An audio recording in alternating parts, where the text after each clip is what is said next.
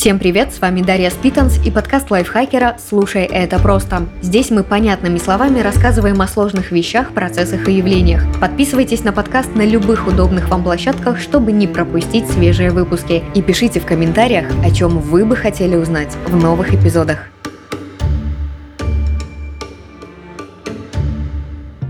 Недавнее исследование Министерства образования Великобритании предполагает, что в будущем до 30% рабочих мест могут быть автоматизированы с помощью искусственного интеллекта. Больше всего, по прогнозам, могут пострадать профессии в области финансов, юриспруденции, бизнеса, управления и HR. Надо сказать, что подобные прогнозы делались и раньше. В них были примерно эти же специальности. Но время прошло, а люди по-прежнему на местах. Есть мнение, что прогресс чаще всего ведет не к исчезновению профессий, а к тому, что меняется их функциональное наполнение. О будущем вместе с ИИ думают не только ученые, но и кинематографисты. Им, фантазерам, в отличие от реалистов, не обязательно опираться на факты. Можно отпустить воображение на волю. Интересным в этом плане вышел фильм «Внутри» 2023 года. Он рассказывает про мошенника, который забрался в умный дом, и тот оказался продуманнее злополучного грабителя. Это не просто один дома для взрослых, а настоящий психологический триллер. С каждым годом ИИ все чаще проявляется в массовой культуре. И это в том числе формирует наше представление о будущем и о роли технологии в нем. Оно может носить негативный характер.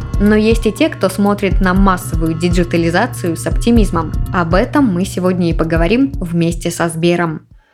Что такое технооптимизм и почему одни ждут прогресса, а другие его боятся?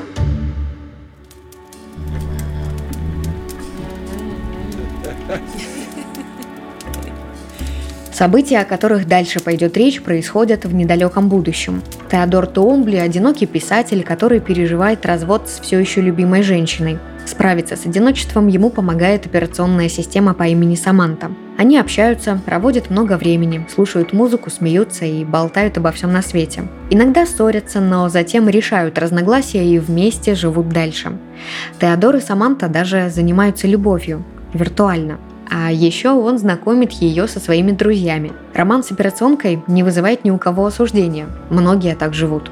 Саманта способна к самообучению. Она невероятно любознательна, настолько, что объединяется с другими операционками для совместных проектов и самопознания. И вот в одно несчастное утро Теодор просыпается и понимает, что Саманта пропала. Система неактивна.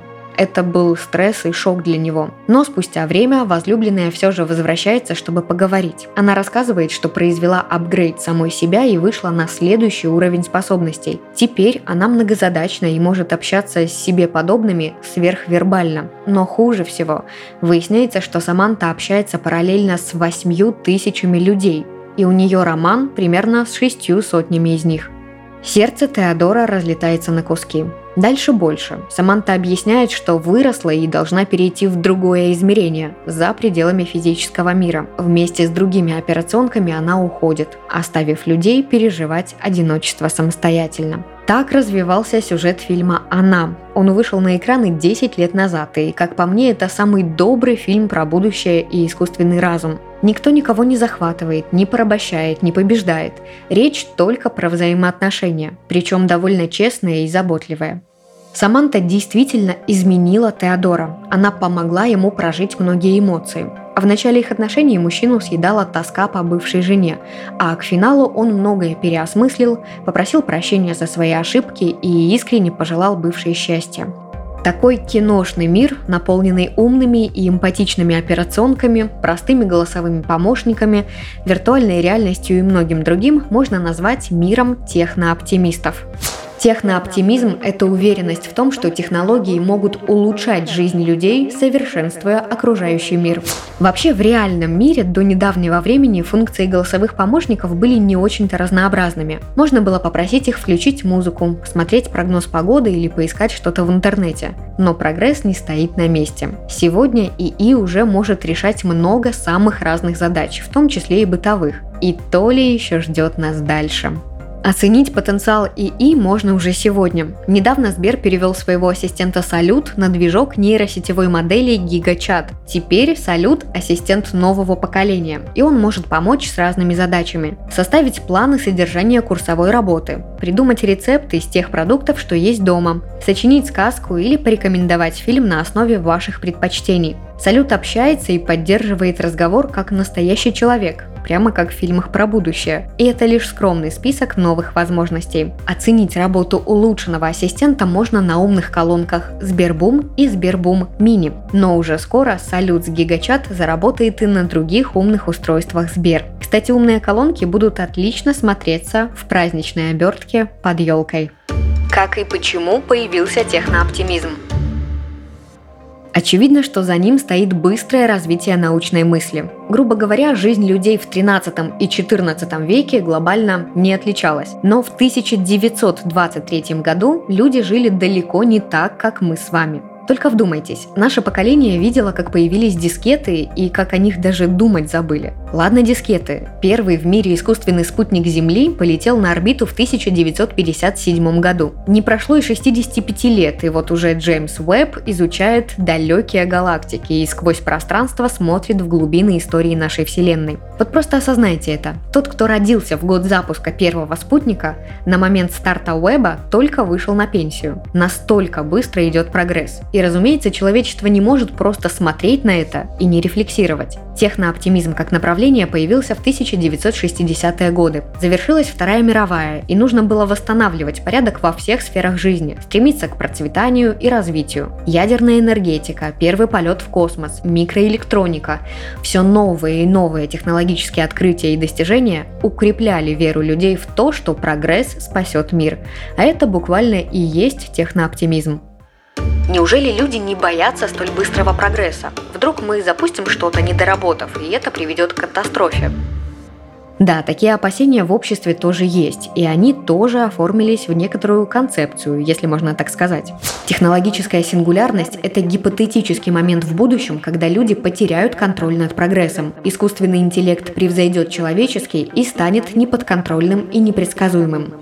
Немало людей действительно считают, что лавинообразный прогресс современных технологий может навредить человечеству. И подобные опасения выражаются в недоверии, критике и даже намеренном уничтожении каких-то технологий. Такой взгляд на прогресс – противоположность технооптимизму.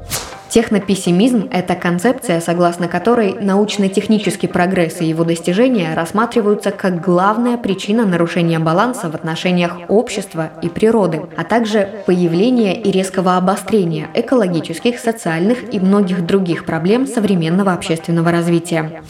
Кстати, довольно активно про опасность быстрого развития нейросетей и прочих самообучающихся технологий говорит Илон Маск. Весной этого года он и еще множество людей подписали открытое письмо с призывом приостановить обучение систем искусственного интеллекта мощнее, чем GPT-4. Это нужно, чтобы все лаборатории смогли выработать протоколы безопасности и убедиться, что они выполняются.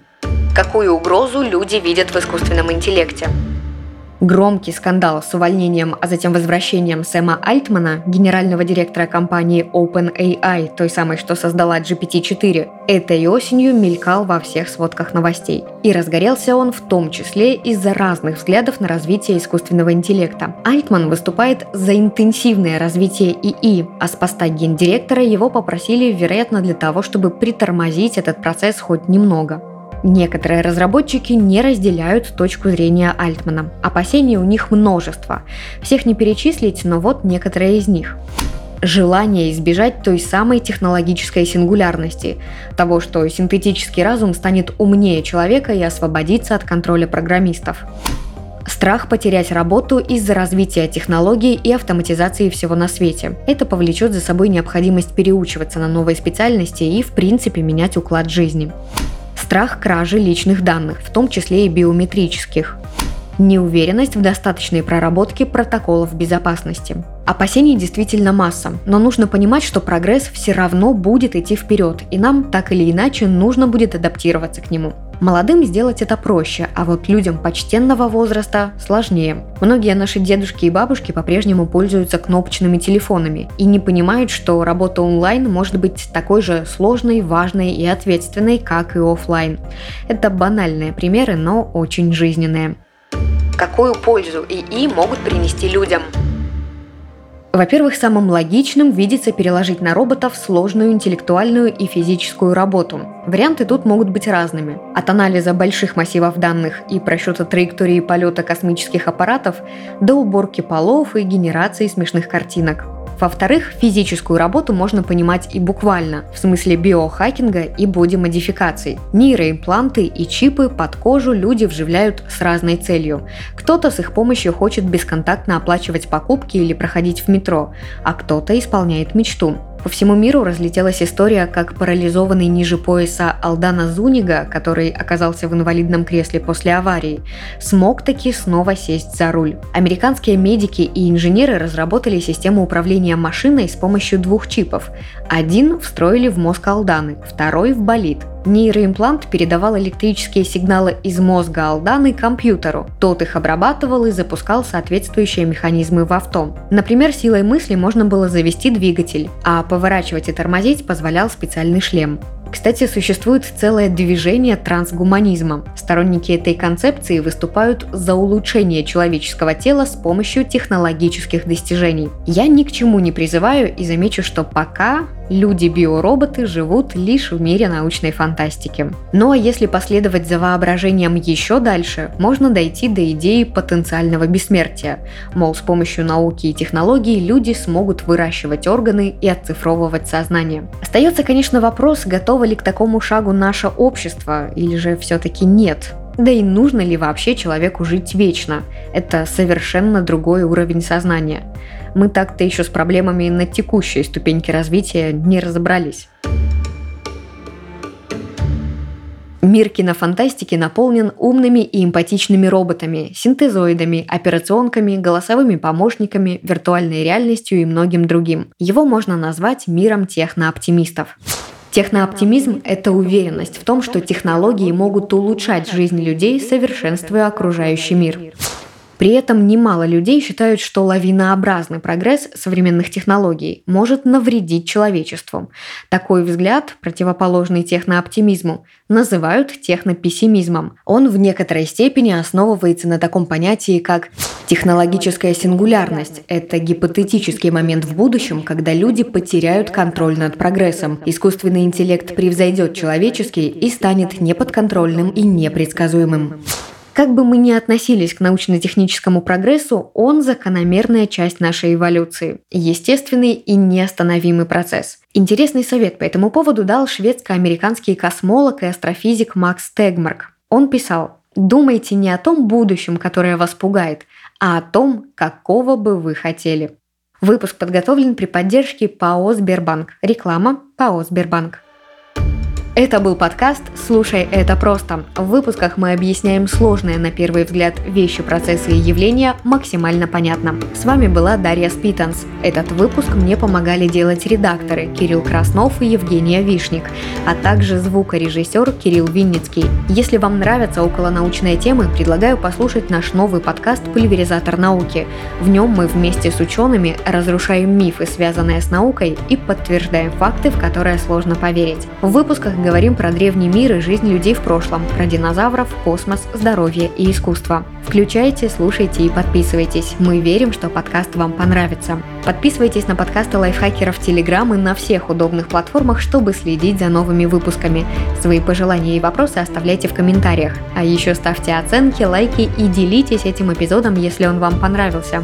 Так еще больше слушателей о нас узнают. До скорого!